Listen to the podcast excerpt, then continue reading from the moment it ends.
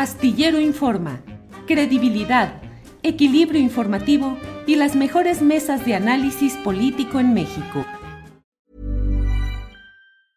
I'm Sandra, and I'm just the professional your small business was looking for. But you didn't hire me because you didn't use LinkedIn jobs. LinkedIn has professionals you can't find anywhere else, including those who aren't actively looking for a new job but might be open to the perfect role, like me.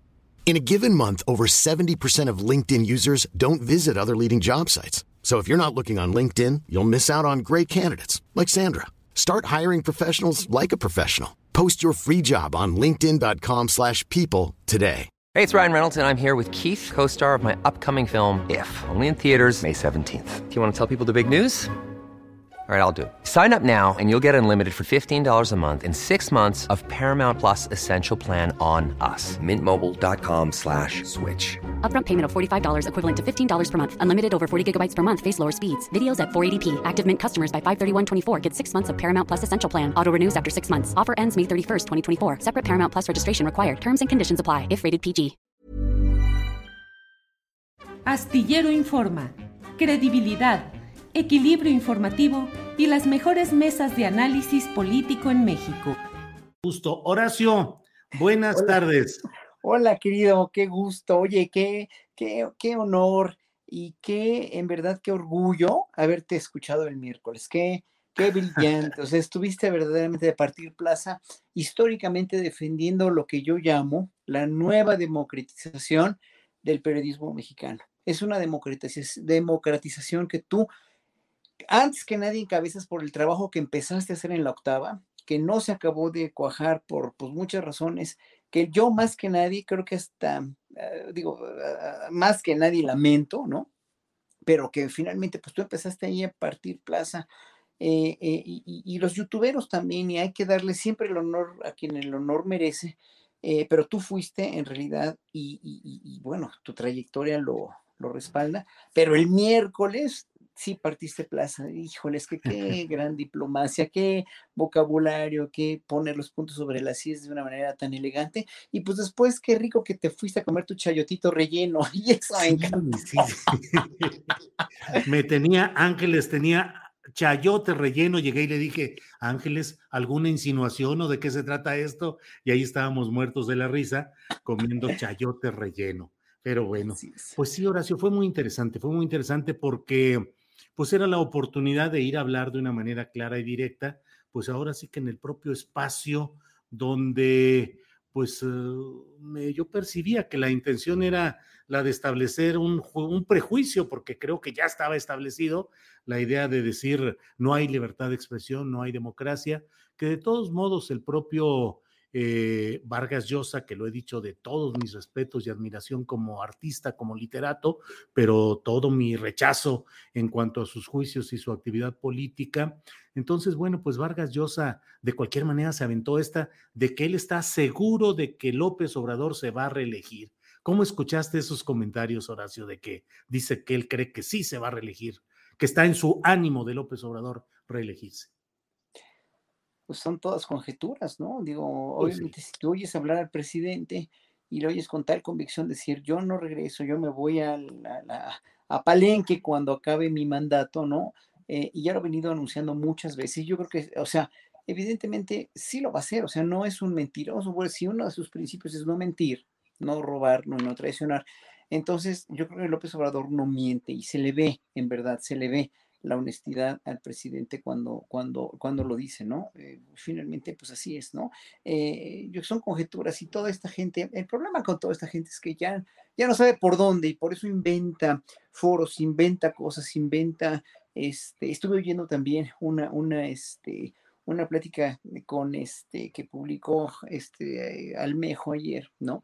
Eh, Jesús eh, Rodríguez Almejo con un, eh, Jesús López de- Almejo. Sí, López Almejo, perdón.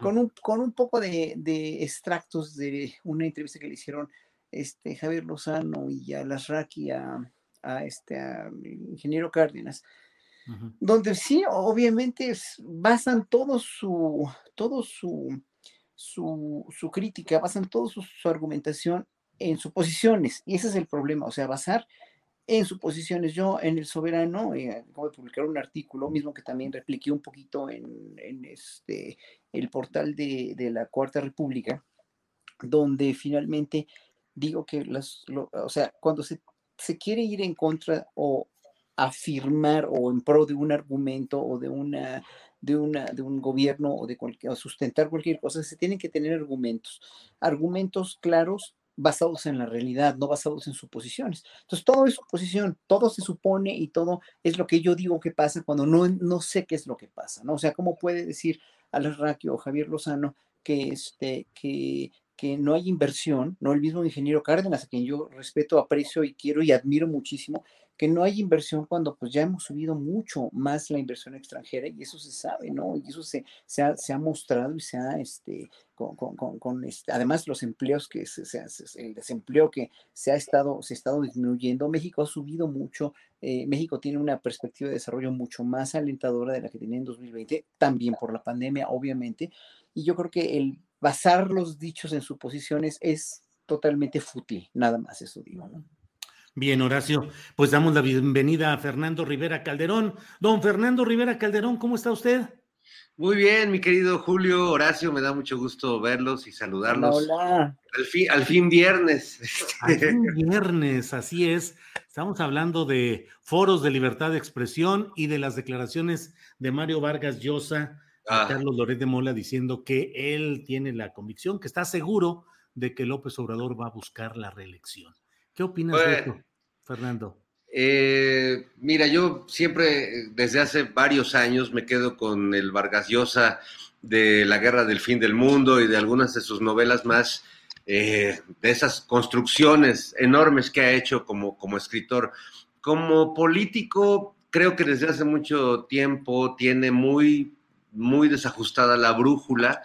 Eh, me sorprende porque en su obra se, permea otra, se permean otras ideas, ¿no? Eh, si bien es un autor que, esconde la mano a la hora de escribir y de plantear una situación, pareciera que era un hombre que tenía eh, principios y, cercanía con las causas sociales más urgentes y de pronto se pone en el lado contrario. Y yo le he perdido mucho respeto en general, no solo por sus opiniones políticas. Hace algunos años cuando recibió el Nobel de Literatura, tuve la oportunidad de platicar con él en W Radio cuando era conductor del programa El Hueso y le pregunté que si con, con el tema de, haberse ganado el premio Nobel se consideraba él un hombre feliz. Y me contestó eh, con, con, esa soberbia que a veces suele mostrar el maestro Vargas Llosa y me dijo, la felicidad es para los estúpidos. Este, yo no creo en la felicidad, este, me parece que es irrelevante. Y un par de años después, ¿qué creen, amigos? Lo vi al mismo personaje que me dijo que la felicidad era para los estúpidos, lo vi en la portada de la revista Hola, acompañado de su, de su, este, de su más reciente amor, digamos, posando con, con el amor y diciendo, soy un hombre profundamente feliz. Eso, eso me habla un poco de las, de las, la congruencia del maestro Vargas Llosa, este, que a veces habla de las cosas sin tener conocimiento de causa y luego termina mordiéndose la lengua. Y creo que le va a pasar lo mismo en este caso. Le va a pasar lo mismo porque evidentemente eh, el presidente López Obrador no se va a reelegir. Eh, ha dado lo, ha argumentado de muchas maneras, lo ha dicho de muchas formas, y yo no veo ningún elemento como para dudar de su palabra, ¿no? Porque además lo ha dejado, ha dejado constancia de que se va a retirar tantas veces, eh, que, que me parece que pues sería un despropósito absoluto para alguien como él, que se aprecia de ser un hombre congruente y un gobernante congruente, pues dejar tantos testimonios de decir ya me voy a ir y no me voy. Yo creo que esa es una, una ¿cómo decirlo de manera elegante? Una chaqueta mental de la derecha, no solo mexicana, sino latinoamericana, de pensar que, López Obrador se va a perpetuar en el poder. Y, y sabes qué, lo peor es que si no lo hace, si hay un proyecto de continuidad en el que Marcelo Ebrard o Claudio Sheinbaum continúa, van a decir que el presidente se religió y que estamos en un nuevo maximato y que el presidente sigue moviendo los hilos. Estoy ya, o sea, yo ya vi, ya vi ese, ese spoiler de la película porque no, no van a tener elementos reales para poder eh, eh, garantizar estos dichos que ahora refuerza Vargas Llosa y claro, si lo dice Vargas Llosa, todos los que, todo, toda la, este, la derecha mexicana que, que insiste en que el presidente se quiere reelegir y que, y que la, la, votación por la revocación de mandato es una trampa del presidente porque en el fondo eh, se quiere reelegir y está haciéndonos creer que es para que le quiten el poder. Bueno, este, pues creo que no, no pasa de eso, de puro onanismo eh, de, la, de la derecha que no tiene más que eso para, para, argumentar y es una especulación, es un futurismo que ni, ni monividente, este, creo, Julio, a menos que ya nos pongamos aquí, yo, yo puedo ser una especie de, de, tu Walter Mercado, no sé, Horacio, podemos sacar una bola de cristal, este, intentar, este, pues ya, este, hacer prospectiva a la Walter Mercado. Ajá, ajá. así es, Fernando, gracias. Horacio, eh, se oye el rebote del, del sonido, no sé. Eh, eh, el mío, creo que es el mío. Eh, Horacio, fíjate que mm, pues sería falto de elegancia y de, de pues, la prudencia en este tipo de, de actos el que yo hablara de detalles de ese foro en el que participé, pero en general y sin entrar, sin personalizar a nadie, fíjate que me quedé con la sensación de que así como hablamos con frecuencia de cómo la oposición política y electoral al presidente López Obrador no tiene programa, no tiene líderes y no tiene un discurso, una narrativa que pegue y que resulta que resulte creíble y que pueda ser compartida por mucha gente, me quedó la impresión por todo lo que fue el desarrollo de ese foro de que en el periodismo adverso al presidente López Obrador tampoco hay claridad y no hay eh, una, eh, un desarrollo de eh, ideas, de programas no hay liderazgo y hay mucha confusión. Me quedé relativamente impresionado de que no hubo, no hubo una capacidad de elaborar y vaya que pues hablé frente a personajes como el propio Aguilar Camín, como Enrique Krause y como otros nombres relevantes que se dedicaron más bien a lo anecdótico, a lo personal, al detalle de, de a mí me sucedió, lo que nos ha sucedido a todos. Si yo hubiera ido a ese foro a relatar lo que yo vivo y experimento diariamente de ataques, inclusive de eh, cuentas relacionadas o seguidoras o apoyadoras de la cuarta transformación en el presidente López Obrador, pues ahí me hubiera quedado también en la anécdota, pero no vi eh, un poco más allá. ¿Qué opinas, Horacio? ¿Cómo ves en ese sentido ese periodismo eh, crítico o adverso de López Obrador? Y si tienen faro, guía, si tienen una buena ubicación eh, como profesión crítica. Esa es una muy buena pregunta porque yo jamás denostaría a Vargas Llosa, jamás denostaría a Aguilar Camín o a Enrique Krause o a cualquiera de los, de los periodistas, ¿no? Eh, o de los intelectuales así como, como gente que no tiene inteligencia. O sea, hay que reconocerles que es, que es gente que eh, tuvo o tiene una carrera, tiene un peso sólido, un peso específico que su mismo trabajo se los ha ido otorgando por todo lo que han hecho. Sin embargo, lo que sí, lo que sí eh, aquí redunda todo es que cada quien habla como le va en la feria. ¿No? Y entonces, ahora que tienen menos privilegios, ahora que finalmente están arrinconados y además arrinconados por el mismo presidente, porque si el presidente los ha arrinconado, como dicen ellos injustamente, que no creo, porque durante más de 20 años López Obrador fue víctima de censura de todos ellos, fue víctima de crítica de todos ellos, fue víctima de inventos. Eh, bueno, recordemos la Operación Berlín, recordemos el peligro para México, recordemos todas las que le hicieron, ¿no? Porque fueron muchas. Y obviamente yo en una entrevista con Ernesto Ledesma hace ya casi dos años, dije que López Obrador estaba realmente en cierto sentido con un, un cierto dejo de de, este, de resentimiento. Pero yo creo que no es resentimiento, es más bien poner las cosas en su lugar. Yo creo que el presidente hoy por hoy tiene en ese sentido, ¿no? Eh, eh, a veces lo usa demasiado, según yo, ¿no? Todas las de la ley para decir es que esto no se debe volver a hacer o no se debe hacer y a mí me lo hicieron. Y sí, obviamente se lo hicieron y se lo siguen haciendo y se lo seguirán haciendo mientras esté en el poder, ¿no? Pero aquí la cuestión es que gente como tú, gente como, como, como pues muchos de los periodistas, como Párez Varela, Álvaro Delgado, como todos los que están, o muchos de los que están en proceso, tuvieron una línea de pensamiento crítico siempre y siempre fueron censurados en los gobiernos anteriores, ¿no? Y ellos no. Y entonces, hoy por hoy, ya se está viendo quién es quién y de qué lado más caleiguana. Aquí tú, periodistas como tú, o periodistas como Delgado o como de Ledesma, les pueden ir a decir a López Obrador lo que no están de acuerdo en las mañaneras y se soluciona y se dirime con una dialéctica absolutamente este, intelectual y absolutamente libre de visceralidad. Lo que se les nota a ellos es que como están tan llenos de, de, de esa víscera, de esto que, de esta impotencia que ya no tienen la sartén por el mango porque sí la tenían, ¿no? Porque nunca se les censuró, porque siempre le pudieron inventar todos los falsos a, quien hubiera sido la víctima, porque se los inventaron a Cárdenas desde los ochentas, o porque se los o por eh, Ruiz Vivo, que fue víctima de Fox, etcétera, etcétera, ¿no?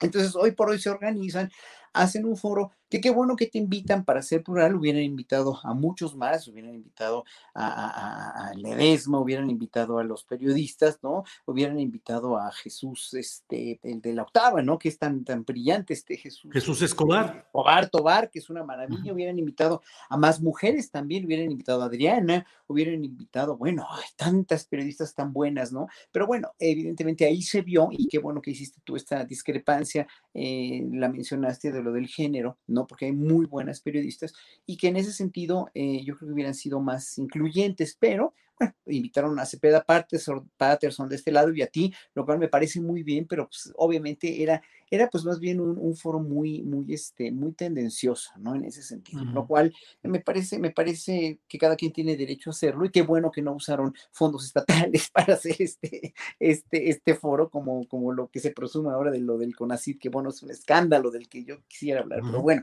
entonces, eh, finalmente es eso, ¿no? Es esa impotencia, es esa, ese no poder realmente ya tener la sartén por el mango, la, que, la, que, la, que, la que finalmente le gana a los argumentos que puedan tener, porque los argumentos que puedan tener siempre van a ser la denostación y la, el, el, inventar y el estar insatisfechos con todo lo que está haciendo López Obrador. O sea, si le pica un mosco a López Obrador, la culpa la tiene López Obrador porque se le puso al mosco enfrente, ¿no? Entonces, obviamente siempre va a tener la culpa y nunca van a reconocer. Es lo mismo que pasa en cada comparecencia tan triste, tan tristes este, las réplicas del PAN, ¿no? La, la comparecencia de Lili, la contra comparecencia de Lili Telles a la, a la a, la Secretaría de Seguridad Pública o, bueno, lo que hacen los, los senadores panistas, pues es triste porque no hay argumentos en realidad, ¿no? No hay, no hay sustento. Cuando hay sustento te puedes parar y puedes decir con todas las de la ley esto y esto y esto y con mucho respeto. Entonces, cuando no tienes esos argumentos, empiezas a despepitar coraje, bilis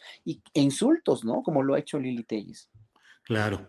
Gracias, gracias Horacio Franco. Eh, Fernando Rivera Calderón, estamos esperando que se incorpore nuestra querida Ana Francis Moore, pero seguramente hay problemas eh, técnicos, ya se había eh, insertado, ya había entrado al, al, programa, pero, pero no, no, no se mantuvo la señal. En fin, oye, Fernando, está contigo en Operación Mamut Jairo Calixto, quien tuvo este programa durante mucho tiempo de charros contra gángsters.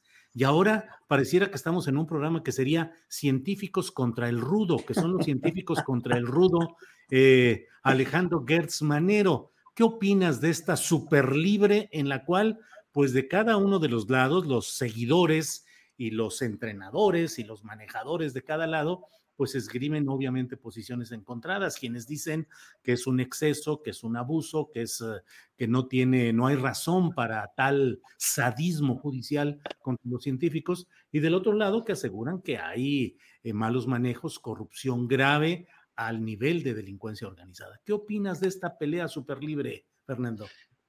Pues mira, mi querido Julio, sería una gran oportunidad para revivir al maestro Álvaro Mutis, y grabar un nuevo episodio de Los Intocables. Era una madrugada de septiembre del 2021 cuando el fiscal Hertz atacó a la comunidad científica buscando a un científico loco que se había lavado unos billetes. Este es, es eh, mira, yo creo que es un tema evidentemente, como todos estos, eh, estos temas que ha tocado eh, la, Fiscalía General de la República o la 4T desde el lado, digamos, judicial, pues se ha generado un, verdadero infiernillo, una, este, como, se dice, la de Dios es Padre, porque, eh, bueno, pues son comunidades como la comunidad cultural, la comunidad científica, los mismos periodistas, pues que en teoría son eh, el lado eh, positivo de una sociedad, que equilibra una sociedad, que permite que las sociedades crezcan, evolucionen, tecnológica, científicamente, etcétera. Eh, y curiosamente, pues parte del discurso de, la oposición es, están persiguiendo periodistas, están persiguiendo eh, intelectuales y gente de la cultura como, como Krause y, Aguilar Camín, o ahora están persiguiendo científicos. Y yo creo que deberíamos poner un poco las cosas en su justa dimensión porque pues este, perseguir a un puñado de científicos que probablemente eh, cometieron actos eh, ilegales de lavado de dinero, de estas acusaciones que les está haciendo la fiscalía, pues eso, perdón, no, no, no es la comunidad científica de México. Y si bien sé que, la comunidad científica de México a veces tiene muy buena información sobre la conformación de los agujeros negros y las los nuevos planetas detectados, a veces tienen muy poca información de lo que sucede en los contextos políticos y sociales. Eh, eh, como, como quienes nos dedicamos a, estudiar la política, Julio Horacio, pues a veces eh, no, no entendemos del todo y no estamos al tanto de las vanguardias científicas. O sea, no, no, es una denostación, me parece algo natural. Y, hay científicos que se sienten muy frustrados o decepcionados o enojados con la 4T a partir de información que no está verificada científicamente.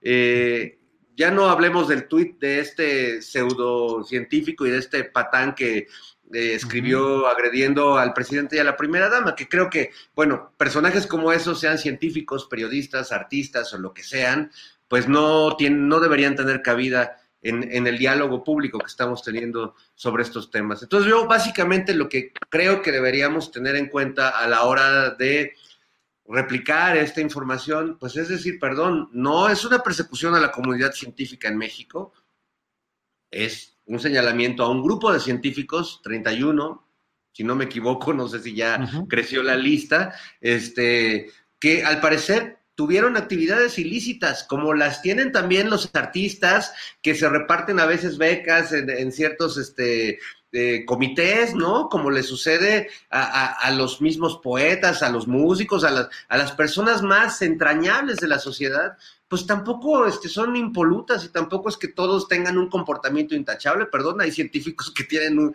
hay científicos este, que están acusados de violencia doméstica, hay, poetas que, que, que pues las compondrán en el aire, pero también en, el subsuelo, ¿no? Es decir, eh, y lo sabemos, ¿no? Hemos visto ahora, pues, a una corte de intelectuales que están pataleando por todos lados porque, como diría Aguilar Camín, bueno, es que ya no hay libertad de expresión, estamos viviendo en un contexto muy extraño, yo que he sido un novelista tan exitoso, no, no entiendo por qué ahora no se me reconoce mi talento.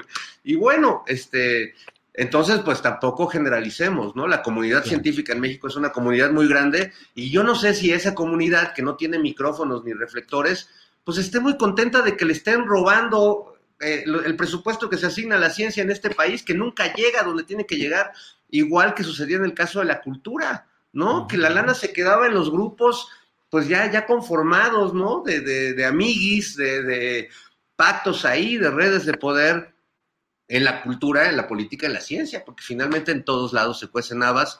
Y bueno, pues yo, yo esperaría que la, investigación prospere, a que tengamos más información y a que aprendamos de algún modo a distinguir entre lo que hace la fiscalía, que pues es, es eh, debería ser claro porque es tan lento el proceso del fiscal que, bueno, si no aprendemos es porque pues somos de rápido aprendizaje, ¿no? Eh, y, distinguir de lo que hace la presidencia de la República, que si bien hay una correlación, pues no, no, no creo que tengan la misma agenda todo el tiempo.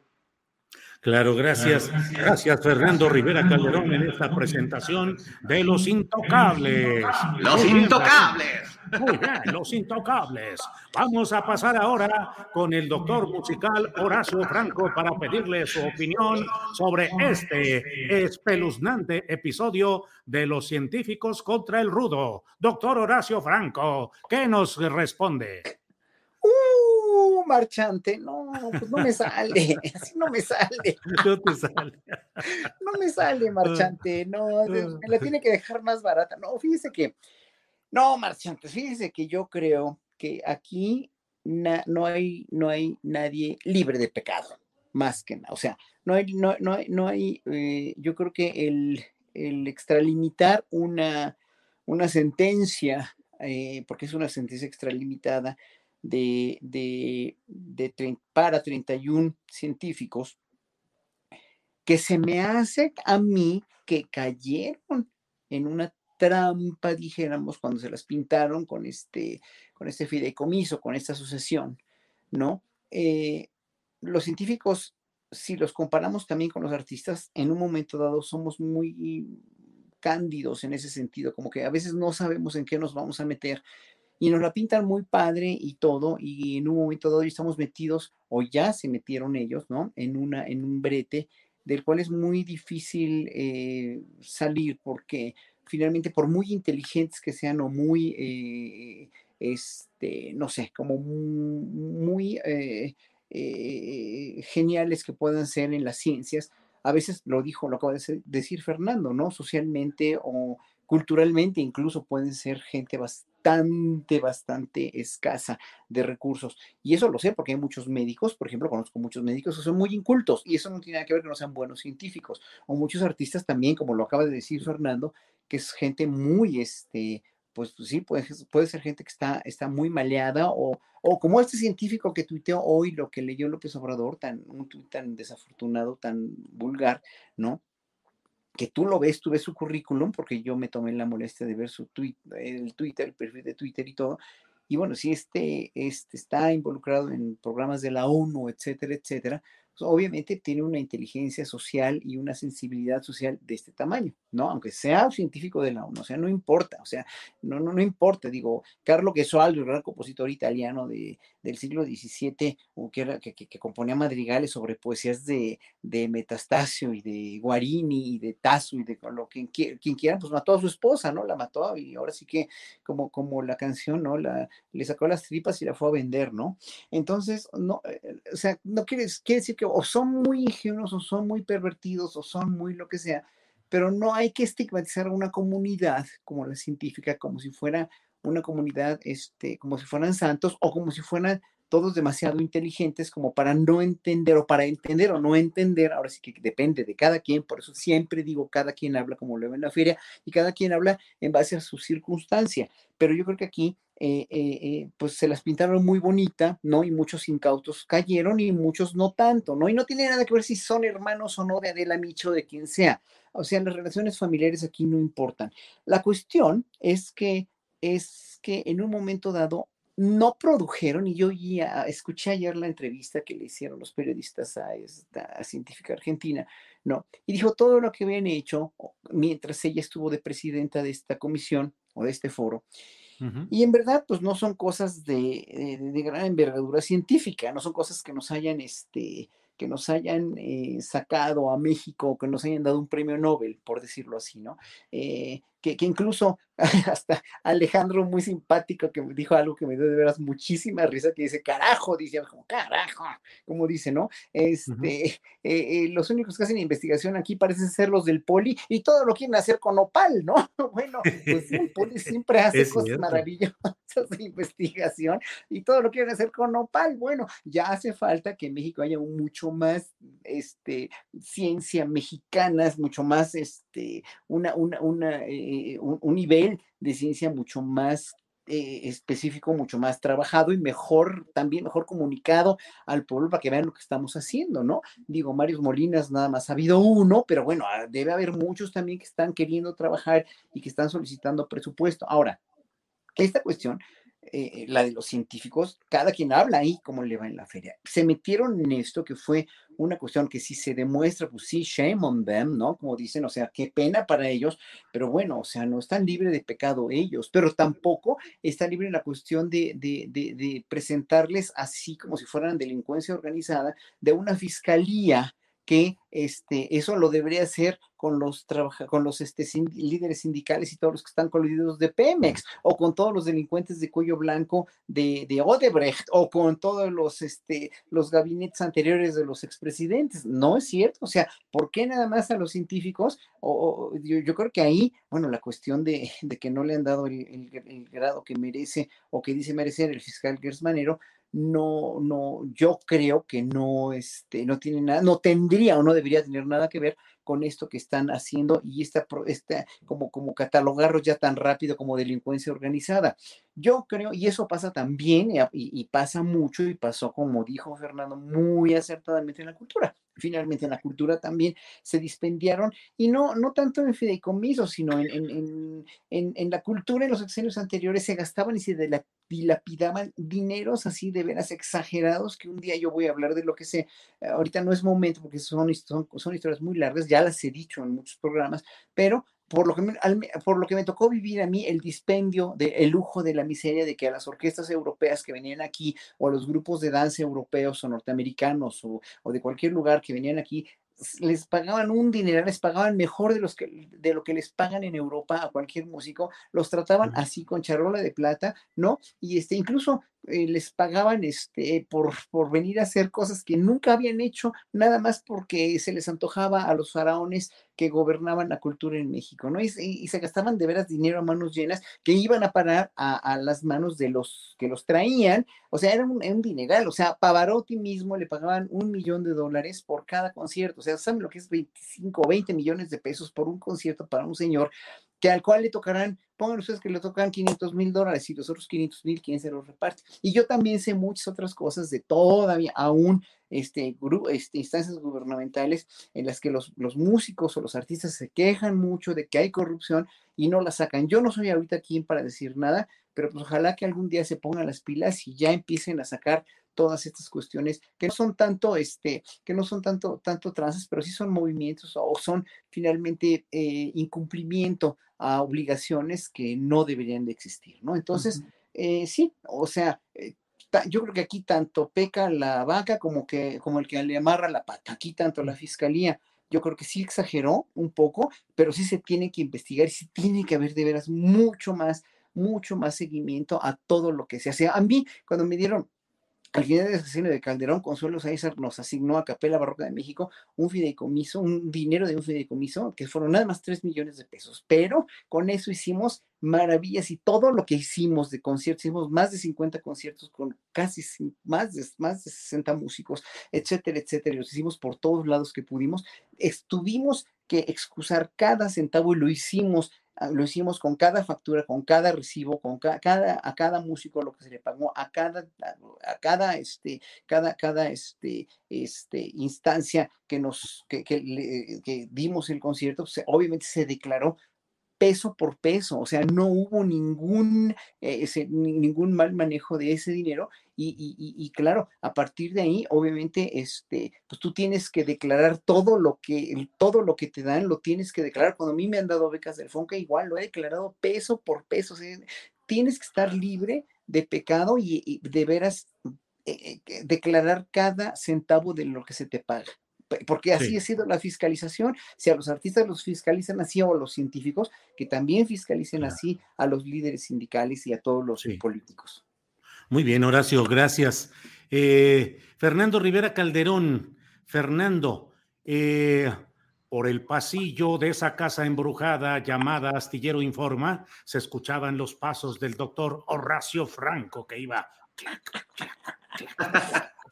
en el cielo se veía, sin embargo, una luz centelleante en que alumbró el patio de esa casa donde apareció el senador Armando Guadiana, de Morena, el hombre del sombrero amplio y de bigote ancho, que dijo, hay que investigar a las universidades. Y ahí se desató otro episodio. ¿Qué opina, doctor Rivera Calderón?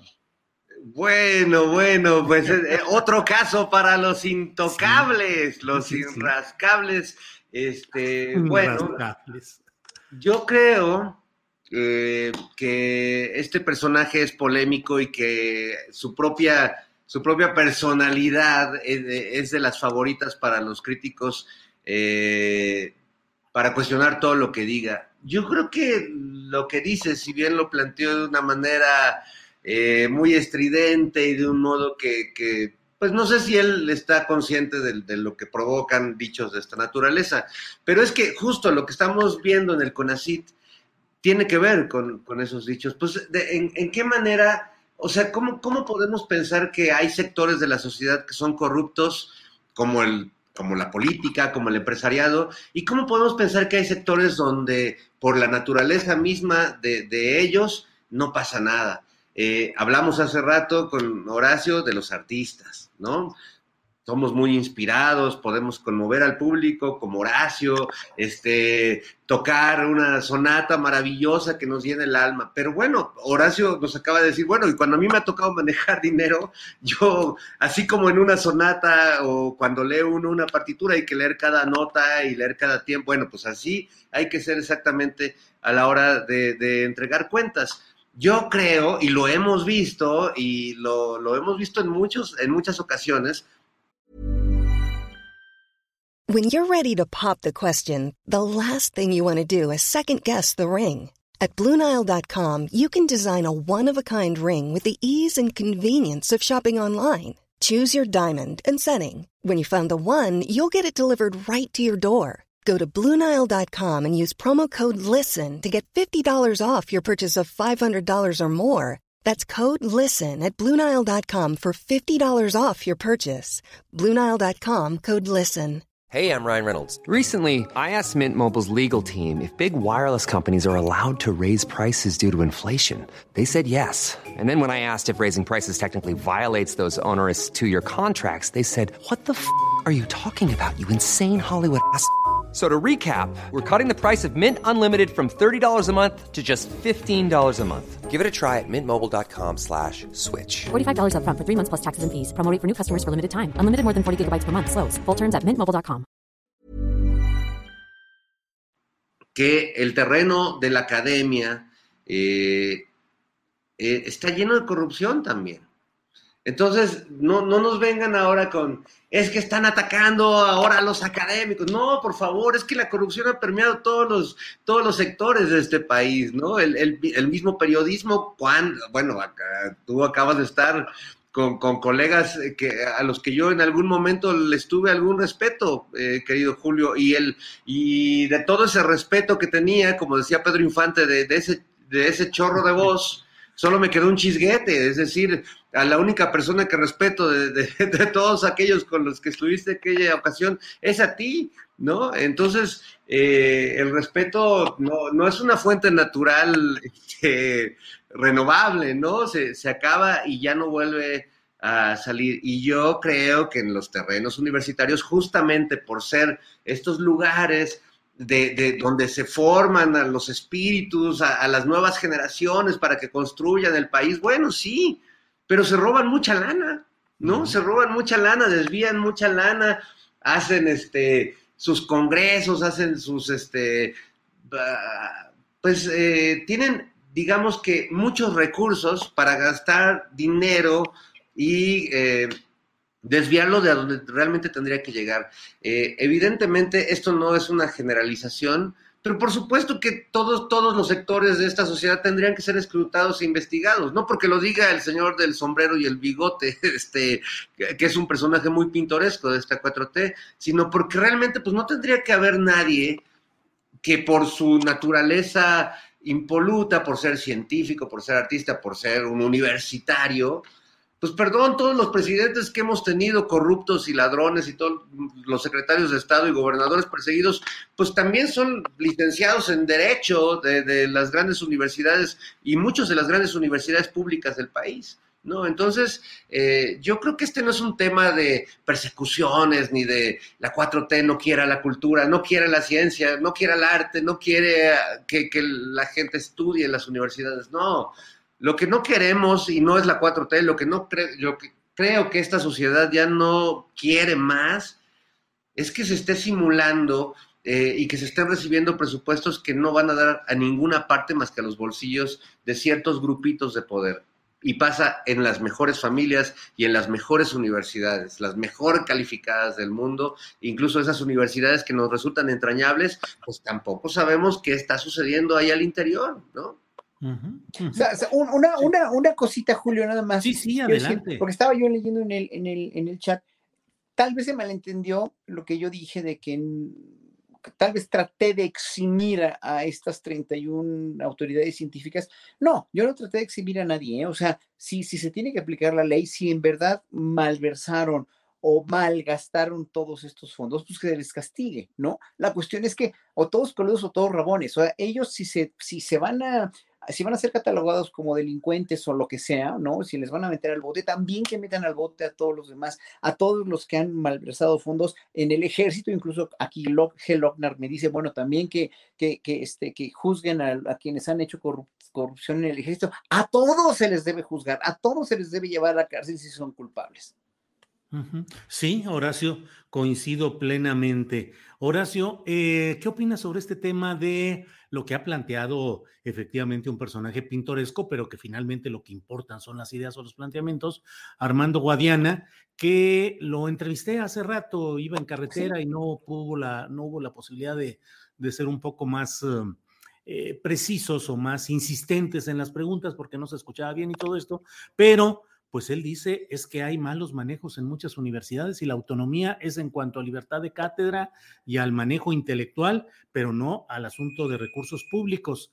Eh, entrevisté al principio del programa a un doctor de la UNAM, eh, a quien yo le preguntaba, bueno, ¿estamos hablando de científicos por sí o de servidores públicos que asumieron manejar dinero público y tienen que responder de ese dinero público. Igual lo digo respecto a las universidades. ¿Cuántos casos hemos escuchado, Horacio Fernando, de mm, pues la Universidad de Guadalajara con Raúl Padilla, la Universidad de Colima con Fernando Moreno Peña, la Universidad de Hidalgo con Gerardo Sosa Castelán en la cárcel, pero todavía con fuerza política y presencia en el Congreso y en la universidad. Y muchas universidades más dominadas por grupos que controlan todo, entregan cuentas aparentemente muy pulcras, pero que en realidad es el manejo del super dinero público con... Eh, sin ninguna verdadera, verdadera injerencia del poder político que representa a los ciudadanos para vigilar ese manejo. ¿Qué opinas de este asunto de las universidades, Horacio? Pues es que llevamos décadas escuchando lo mismo, ¿no? O sea, los, como ciudadanos, como académicos, incluso, ¿no? De la UNAM se habla mucho, de la de Hidalgo, bueno, obviamente era casi que cuando el río suena es porque agua lleva, ¿no? De la de Hidalgo, este, de, muchas universidades y, creo que como dice Fernando y coincido plenamente con él, la corrupción en México ha permeado a todos los niveles, desde los niveles más insólitos, o sea, desde ejército, es, universidades, este, instituciones religiosas, etcétera, etcétera. O sea, no nos debemos asustar por eso, ni escandalizar por eso, ¿no? Yo no digo que no, y obviamente se debería investigar hasta sus últimas consecuencias a toda la malversación y la colusión con crímenes organizados, con delincuencia de cuello blanco de las universidades. Obviamente, ¿por qué no? Yo creo que los, los primeros en querer este, empezar un proceso eh, así de limpieza y de que se sepa y de que se castiga a los culpables son los mismos estudiantes y los mismos profesores honestos, ¿no? Evidentemente, pero también hay mucha deshonestidad y otra vez voy a lo mismo, no porque seas académico, no porque seas músico, no porque seas bailarín, no porque seas intelectual o porque seas escritor, vas a ser honesto, ¿no? O sea, la honestidad no tiene nada que ver y entonces ahí sí hay que ver quiénes han sido los culpables y los responsables. Yo sí estoy de acuerdo en que se investigue, obviamente, ¿por qué no? O sea, se han dilapidado presupuestos de veras onerosísimos en cosas que hay que cuestionar, ¿no? Ya basta, o sea, ya del nopal ya pasemos ahora sí a los estudios este, en medicina nuclear, en cuestiones de, no sé, de, nutrición, en, cuestiones ya de eh, espaciales que le falta tanto a México, ¿no? En cuestiones de mejorar nuestras comunicaciones a partir de experimentación, la vacuna, hombre, ¿cómo es posible que la vacuna patria todavía no eh, eh, esté, bueno, incluso estaba yo escuchando, no me acuerdo dónde, que son estudios que están haciendo ni en México, o en Nueva York están haciendo, no sé si sea cierto ni me consta, pero bueno, ya es como para que tengamos una vacuna. Si Cuba ya, la, ya tiene su vacuna, pues ¿cómo es posible que México no la tenga? ¿no? O sea, se necesitan más recursos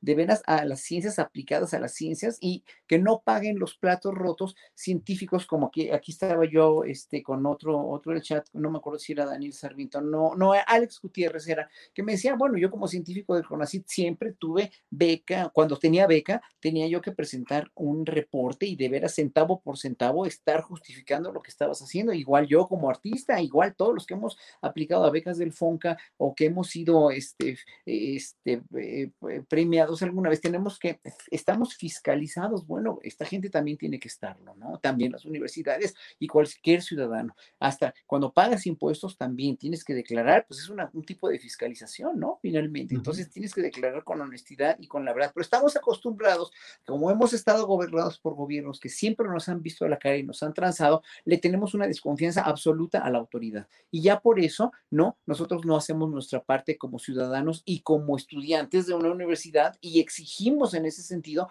que la universidad en la que estemos esté no malversando fondos, sino esté dedicando todos esos fondos a lo que deben dedicarlos. Gracias, Horacio. Eh, Fernando Rivera Calderón, este domingo se cumplen siete años de la tragedia de Ayotzinapa. Ya desde ahora hay una serie de movilizaciones y protestas reiteradas pues, eh, que se han mantenido a lo largo de todo este tiempo. Y el propio presidente de la República ha estado en reunión con eh, los familiares y los abogados. Eh, no, no tenemos todavía información concreta de qué es lo que se ha informado o lo que se está hablando ahí, pero pues ahora sí que bien o mal, Fernando, siete años en los que parecería increíble, pero aún no sabemos oficial y formalmente qué es lo que sucedió y el grado de castigo que se ha intentado no ha llegado más a niveles de delincuentes operativos y siguen intactos. Jesús Murillo Caram, que desde mi punto de vista es el personaje más nefasto y de una textura moral y cívica absolutamente deplorable y rechazable, pero desde luego pues también Enrique Peña Nieto, que fue el jefe político de toda esta etapa, personajes como eh, Tomás eh Sembrón. Cerón. perdón, yo le digo Sembrón porque fue el que sembró los, los restos ahí en el río Cocula. Eh, pues siguen intactos por una u otra razón. ¿Qué opinas, pues, sobre estos siete años, Fernando Rivera? Pues creo que, han sido siete años de, dolor, de, búsqueda, de frustración y donde, pues, podemos decir que sigue una herida abierta, ¿no? Y que eh, no solo por, por todos esos padres, madres, esposas, hijos, hermanos, hermanas que buscan eh, a sus familiares y que se suman a la larga ya lista de personas desaparecidas en, este país, eh, sino por todos los agravios y las revictimizaciones posteriores que, que, se han vivido alrededor de este caso, ¿no?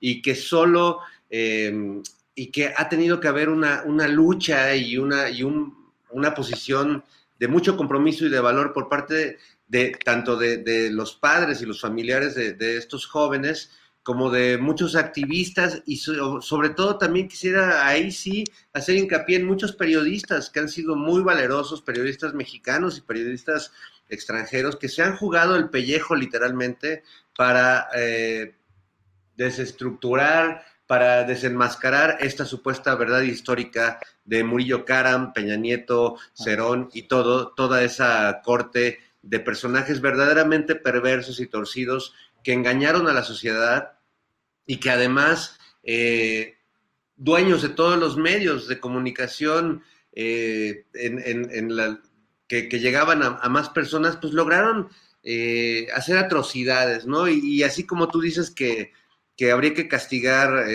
por supuesto, a Murillo Cáramo, hacerle una investigación y, y llevarla hasta las últimas consecuencias, así como él decía que llevó la investigación de esta masacre de los jóvenes de Ayotzinapa, eh, también habría que hacer un juicio, por lo menos eh, público, a personajes de la calaña de Carlos Marín, ¿no? Con quien yo trabajé muchos años en Milenio y que tuvo la desvergüenza y, y la perversidad de decir que los padres de los jóvenes tendrían que disculpar con el Estado mexicano para, eh, por, haber dudado de su verdad histórica. Creo que el papel de, de muchos periodistas y comunicadores respecto a esta tragedia tan, tan dolorosa para, para el país, pues creo que este, no, no, no tiene no, no, no tienen madre, ¿no? No tiene paragón. Yo, yo de repente recuerdo, porque además, pues eh, he estado muy cerca y soy muy amigo de Temoris Greco, de, de, personajes que han investigado el tema. He entrevistado y platicado varias veces con John Gibler, con periodistas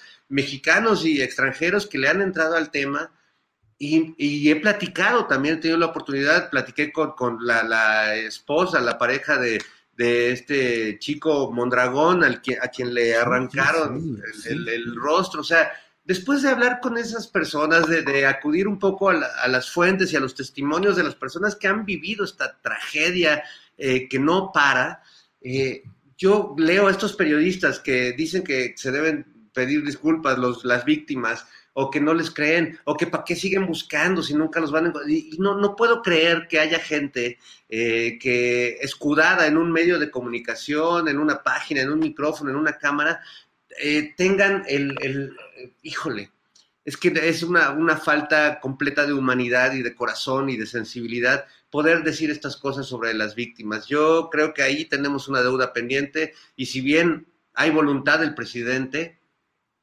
pues se necesita más que su voluntad, ¿no? Creo que son la suma de muchas voluntades, eh, las mismas Fuerzas Armadas, ¿no? Que quedó claro que por lo menos sabían del asunto y que fueron y que permitieron que, que, que, esa, que ese espanto sucediera, eh, pues tampoco han, se, se han mostrado demasiado abiertas, ¿no? Para compartir la parte de información que ellos tienen. Lo que sabemos de eso es por, por la investigación que, que hizo Temoris, ¿no? Y que han hecho otros periodistas al respecto de cómo todos supieron esa noche lo que pasó en, en Iguala, ¿no? Así es, Fernando. Así es, Fernando. Gracias. Gracias. Eh, eh, invito a quienes nos acompañan. Es que yo escucho eco de rebote, pero no sé, Andrés. Mucho, si mucho. mucho. Sí, ¿verdad? Este, no sé qué es lo que es lo. Ya, ya lo se quitó. Ya se quitó. Lo asusté, nada más le dije abusado y ya se quitó el rebote. Eh, eh, invito a quienes nos están acompañando para que prolonguen un poco su estancia en este programa porque vamos a tener, eh, después de esta mesa, vamos a hablar con Beatriz Pereira, ella es reportera de Deportes de Proceso, y vamos a hablar sobre esta importantísima decisión de la Comisión Federal de Competencia Económica de sancionar a 17 clubes de la Liga Mexicana de Fútbol, a la propia Federación Mexicana de Fútbol y a ocho personas físicas por haberse coludido en el mercado de fichaje de los futbolistas y sobre todo de las futbolistas a quienes impusieron topes salariales. Lo máximo eran dos mil pesos mensuales, luego lo aumentaron y en algunos casos, si eran de 18 o 20 años, algo así, eh, 500 pesos como salario mensual, como tope establecido en acuerdo de los clubes futbolísticos, de los que usted conoce, de todos, eh, excepto uno o dos, eh, todos en esta colusión contra, sobre todo contra las futbolistas eh, mujeres. Entonces vamos a hablar con ella y vamos a hablar con un tema que nos va a desmonetizar muy probablemente, pero siempre decimos, eh, no vamos a dejar de dar la nota y la información de lo que sea importante. Vamos a hablar con Frida Guerrera, quien estuvo hoy en la conferencia mañanera de prensa, eh, donde denunció el caso de la violación de una joven que ingresó a un plantel educativo militar de la Marina uh -huh. y fue violentada por el teniente de navío Víctor Manuel Mesino Rosas en la Escuela de Mecánica de Aviación Naval de La Paz. Eh, ha habido amenazas, tortura psicológica y de ello vamos a hablar con Frida. Ahora sí que, pues, eh, lo que tiene que decirse aquí se va a decir y luego tendremos, pues ya sabe, información eh, general con nuestra compañera Adriana Buentello, quien como siempre está atentísima a la producción de este programa y luego con esta información. Bueno, eh, Horacio, eh, perdón por tan, por extenderme no, en todo esto. Pero Horacio, eh, ¿qué opinas sobre este tema de los siete años ya de Ayotzinapa que se cumplirán este próximo sábado, domingo? Mira, ya hoy por hoy, lo de Ayotzinapa, yo estaba reflexionando mucho sobre las palabras que estaba diciendo Fernando. Eh, en realidad, lo que yo veo aquí, ahora, en el aquí y en la ahora, después de tantos años, es que se siguen diciendo cosas a cuentagotas, se sigue citando a los padres a Palacio Nacional, lo cual me parece muy bien, o sea, me parece que haya, o sea, eh, el mismo abogado ha, este, ha reconocido que en ese gobierno sí se ha abierto otro canal, ¿no? O sea, se, se ha abierto muy diferente el canal de comunicación, etcétera, etcétera. Pero lo que yo creo es que se debe abrir estos diálogos que hay con los padres y eh, eh, entre los padres y el gobierno, entre los padres y el secretario de Defensa eh, o, este, con Alejandro Encinas, ¿no? Se deben abrir al público. ¿Por qué? Porque los que, los que estamos agraviados no nada más son los padres de los 43, ellos están destrozados, pero quien está agraviada con este crimen, con este, con este, este episodio tan triste y tan patético de la, de la historia contemporánea mexicana, somos nosotros, el pueblo mexicano, no es nada más, no es el, el problema es que como que no somos conscientes del escándalo que, que, que debería representar para nosotros un hecho como este, no un hecho como tantos, cada asesinato, cada desaparición, o sea, es un escándalo, sigue siendo un escándalo que haya 90 mil desaparecidos. Y yo no estoy denostando para nada, ni estoy tampoco apoyando al 100% ¿eh?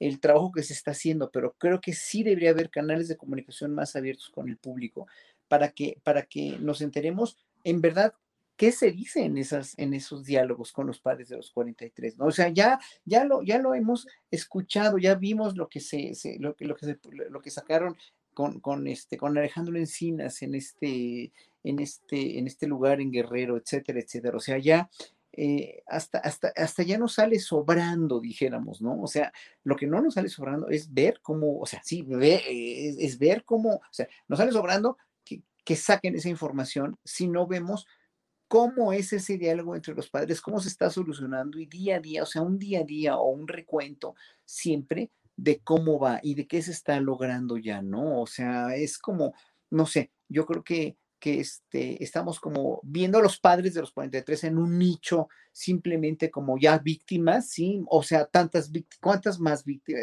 víctimas de los miles de desaparecidos y de crímenes que ha habido en México?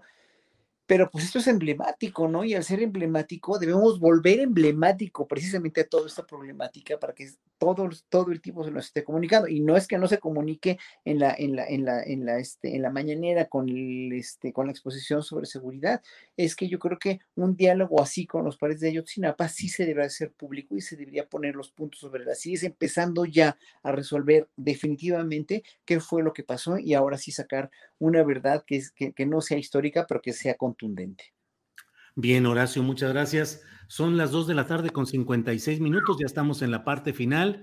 Ni modo. Y además, hoy eh, Ana Francis Moore ya entró en la fase en modo política, ya incumplió su promesa de estar aquí con nosotros, ¿eh? no, estaba en una reunión intensa, su asistente tenía ya todo listo, preparado, y, pues nos están informando que ha continuado, continúa la reunión y bueno, pues es explicable, así lo entendemos y bueno, hoy no contamos con la participación siempre inteligente, fresca y esclarecedora de Ana Francis. Esperamos el próximo viernes contar con ella. Pero Fernando Rivera, para ir cerrando, el postrecito de lo que quieras, puedes hablar incluso hasta de un concierto que se va a realizar, de lo que tú desees, Fernando. Muchas gracias, mi querido Julio. Pues bueno, yo muy contento de, compartir como siempre con ustedes las notas de la semana, que esta semana ha estado buena, sin duda. Ha habido mucho material, mucha carnita. Sí lamento que no esté mi querida eh, diputada Ana Francis Moore, pero bueno, este, la, seguramente la escucharemos la próxima semana. Y bueno, yo, yo he estado muy abocado en los ensayos todos los días. Tenía un rato que no tenía la oportunidad de poder presentarme en un escenario creo que hablo a nombre de muchos artistas, eh, incluso como Horacio, que son muy activos, pero que pues la pandemia nos, nos relegó y nos hizo hacer espectáculos virtuales. Entonces, pues he estado muy abocado ensayando para esta presentación que vamos a tener el próximo viernes primero de octubre en el Teatro de la Ciudad, Esperanza Iris, a las 8.30 de la noche, donde voy a celebrar 20 años de mi proyecto musical Monocordio. Eh, créanme, no, no, no voy a ser yo solo tocando la guitarra como a veces me ven. voy a estar acompañado por una banda increíble de grandes músicos. Va a haber trompetas, trombones, este, saxofones, eh, violín. O sea, va, va, a ser una cosa muy, muy bella en términos musicales. Y pues también va a ser un bonito reencuentro entre amigos, entre un público y alguien que lleva muchos años haciendo canciones de amor, de dolor, de la vida, de, de, lo que nos pasa. Así que pues espero verlos por allá. Este, sé que andas un poco lejos, mi querido Julio, y, ya, ya me dijo Horacio que creo que tampoco va a estar por acá, pero bueno, eh, espero, espero poder verlos, si no en esta ocasión, en otra, pero al público que sí pueda ir, por favor. Eh, va a haber todas las medidas de prevención, todos los protocolos sanitarios. El teatro está al 75% de su aforo, que es lo más cercano que, que hemos tenido desde que empezó la pandemia a tener un foro lleno. Y eso, pues la verdad, me da muchísima emoción. Así que por allá nos vemos, queridos amigos. Muy bien, Fernando Rivera Calderón. Gracias. Horacio Franco, el postrecito de esta mesa, ¿qué nos dices? Pues mira, yo tengo la semana que entra precisamente a un concierto a la memoria y a la reivindicación de la memoria de los, de los muertos, de los desaparecidos de Ayotzinapa, que ojalá que no estén muertos, ¿no? Qué triste es eso decirlo, pero sí, sí, es un concierto de la memoria de ellos el próximo jueves 30 en San Mateo Atenco y se va a hacer todo un festival o un pequeña, una pequeña conmemoración en memoria de todo esto, de todo esto de Ayotzinapa. El, en San Mateo Atenco la entrada va a ser libre, va a ser eh, eh, justo al lado principal del teatro, no me acuerdo cómo se llama el teatro de, este, de San Mateo Atenco, Estado de México. Eh, lo voy a publicar en las redes para que sepan bien dónde va a ser y todo, porque va a ser un festival que va a estar precedido, y voy a cancelar, a clausurar el festival, va a estar precedido por danza, va a estar precedido por, por, este, por jóvenes músicos, y bueno, pues esperemos que esto tenga mucho, mucho aforo, ¿no? En memoria de, de, los 43 desaparecidos de Chinapa. Y bueno, pues no, no me queda nada más que, que, que, ver cómo, o sea, estoy así como a la expectativa de que, qué es lo que va a pasar con todo esto de los científicos del CONACID, cómo esto va eh, lo, que yo pido y lo que yo quisiera es que ayudara más que a polarizar posiciones o más que decir que el gobierno está tratando de o que la fiscalía está tratando de. Yo lo que abogaría por la mentalidad crítica ciudadana, o sea, en pro de la mentalidad crítica ciudadana, es que se dirima bien, se piense y se esclarezca en la mente de cada uno de por qué está pasando esto, ¿no? Y por qué se llegaron a esos excesos y por qué se quiere castigar a no es nada más denostar por denostar, no es hacer lo que hizo este científico, este, eh, que, que, sacó ese tuit tan grosero que leyó López Obrador, que incluso hasta se me hizo un poco, se me hizo la piel cuando oí decir al presidente todas estas palabras que dijo este científico, ¿no? Eh, pero, o sea, no, no, es de, no, o sea, no es denostar por denostar, vuelvo a lo mismo, o sea, el denostar o el simplemente estar de acuerdo con todo lo que haga el gobierno sin chistar ni nada y sin tener ninguna cuestión crítica, porque eso dicen que somos nosotros aquí, ¿no? Que no creo, no creo, eh, porque hay cosas en las que no estamos de acuerdo y hay cosas que deben, deben mejorar, pero eh, yo creo que debería ser una, una constante en todo el pueblo mexicano, ¿no? la mentalidad crítica y si vas a lanzar un argumento o si vas a lanzar una, una contrarréplica a cualquier cosa, tienes que tener de veras argumentación sólida y no insultar, porque realmente eh, eh, Twitter sobre todo, ¿no? Y ya un poco más Facebook también, porque lo he visto, es, son simplemente depositarios de todo el veneno y de toda la, la inmundicia que vinimos cargando nosotros, los seres humanos, por siglos, ¿no? Y aquí se está cristalizando todo, pero cuando se encuentra uno con personajes así, ¿no? En vivo, pues no dice nada, ¿no? O sea, ya me imagino, yo quisiera ver, por ejemplo, ¿Qué, cómo, ¿Cómo sería? ¿Qué le preguntaría a Chumel Torres como en el tono tan agresivo que le, dice el presidente siempre, ¿no? Cuando esté cara a cara con él, a ver cómo se comporta, a ver si de veras es tan machito y se pone de veras este, a, a decirle esto, ¿no? O, o, este científico también, ¿no? Que se me hace raro para un científico que use este vocabulario, ¿no? Porque todos los que finalmente somos artistas, ¿no? Tenemos que, o científicos, tenemos que demostrar que tenemos ante todo educación. Y como lo decía Fernando, si hay muchos que parecen no tenerla, hay muchos que son muy impulsivos, hay muchos que pueden ser unos rateros o pueden ser golpeadores o violadores o lo que sea, pero pues sacas la, la, la, la, educación primero que nada, ¿no? Y cuando no se tiene educación, híjole, qué difícil es empezar a entablar un diálogo. Y no tiene que ver si eres un analfabeta o un chofer o una señora que vende tlacoyos en el mercado o un científico. Eso es para todos. Muy bien, Horacio Franco, muchas gracias. Eh, cierro porque veo en el chat que están preguntando más detalles del concierto de Fernando Rivera Calderón eh, por sus 20 años monocordio. Va a ser este viernes 1 de octubre a las ocho y media de la noche. 20, 30 horas en el Teatro de la Ciudad Esperanza Iris, en Donceles 36, en el centro histórico, cerca del Metro Allende, cerca de la, el Congreso de la Ciudad de México. Así es que, eh, Fernando, si no podemos estar Horacio y yo, yo creo que podemos depositar nuestra representación en la representante popular Ana Francis Moore, que se puede pasar del Congreso ahí de Está muy cerca. La enviamos como nuestra embajadora. ¿eh? Exacto, son tres pasitos nada más entre, el, Congreso y el Teatro de la Ciudad, que es una belleza de teatro además. Es más, si no les gusta el grupo, vayan a ver el teatro.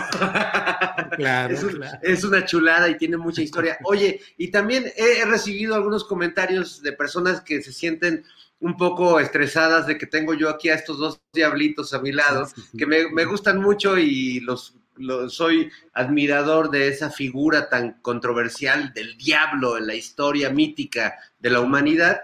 Pero estos en particular son dos cuadros que yo hice para la portada de mi disco, El Diablo es el ego de Dios, porque yo me acababa de, de, separar de la madre de mis hijos, estaba en una crisis muy tremenda, y yo me sentía como todos los que nos acabamos de separar por, por hacer tonterías con nuestra propia vida, pues me sentía como un diablo, me sentía muy malo y muy castigado y muy cristianamente flagelado, pero a la vez era malvado, pero lloraba. Eh, soy un diablito llorón, si se fijan, el diablo está llorando. Y entonces ese, diablo no merece ningún respeto, así me sentía yo. Son dos autorretratos como las dos Fridas, los dos diablos chillones de, de Monocordio. Entonces no se saquen de onda, no se asusten. Alguna vez que quise anunciar un concierto mío en, un programa en el que colaboré un tiempo que se llama Matutino Express, que conduce Esteban Arce. Cuando vieron la portada de mi disco dijeron, aquí no vamos a promover al diablo. Entonces, pues gracias Julio por, por, permitirme promover al diablo. No, hombre, no, no, no, aquí estamos en un espacio de absoluta libertad, así es que eh, todo lo que, adelante, adelante. Pues gracias. Hasta lo voy a poner aquí al lado de los cuernitos para que parezca que son míos, mira. Ándale, ahí sí se ven, ahí se ven los, los cuernitos luego, luego. Fernando, muchas gracias y buenas tardes. Gracias, gracias. Oye, oye, una, una reclamación aquí de un, de un este, internauta que está en el chat que entrevistas a Ricardo Valderas y lo entrevistaste ayer y fue una entrevista maravillosa. ya le dije como tres veces y sigue escribiendo que por qué no entrevistas a Ricardo Valderas. Ricardo Valderas ya fue entrevistado ayer y yo no lo conocía, es un gran periodista y hay que seguirlo en Twitter, Ricardo. Y, las entrevistas de hoy también muy bien que las estuve escuchando. Y bueno, pues sigue haciendo tu trabajo. Ahora sí que como dicen, como dicen este, los que se despiden de la secundaria que te escriben tu mensajito así de fin de cursos, nunca cambies, Julio. Nunca cambies, nunca cambies.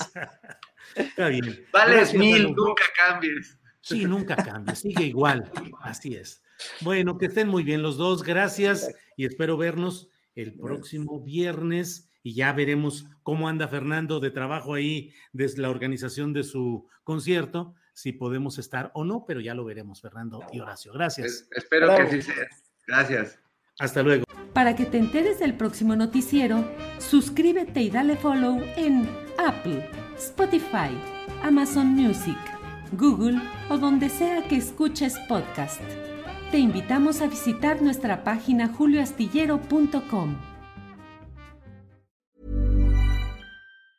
¿Te preocupas por tu familia? Entonces, ¿por qué darles solo huevos ordinarios cuando pueden disfrutar de lo mejor? Eggland's Best, los únicos huevos con ese delicioso sabor fresco de granja, además de la mejor nutrición, como 6 veces más vitamina D, 10 veces más vitamina E y 25% menos de grasa saturada que los huevos regulares, además de muchos otros nutrientes importantes. Así que, dales los mejores huevos. Eggland's Best, mejor sabor, mejor nutrición, mejores huevos.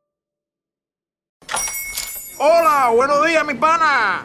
Buenos días, bienvenido a Sherwin Williams. ¡Ey! ¿Qué onda, compadre?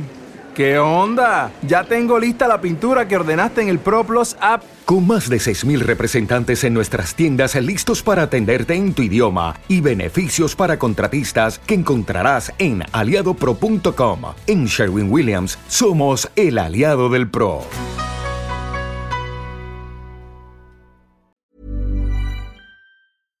Para que te enteres del próximo noticiero, suscríbete y dale follow en Apple, Spotify, Amazon Music, Google o donde sea que escuches podcast. Te invitamos a visitar nuestra página julioastillero.com.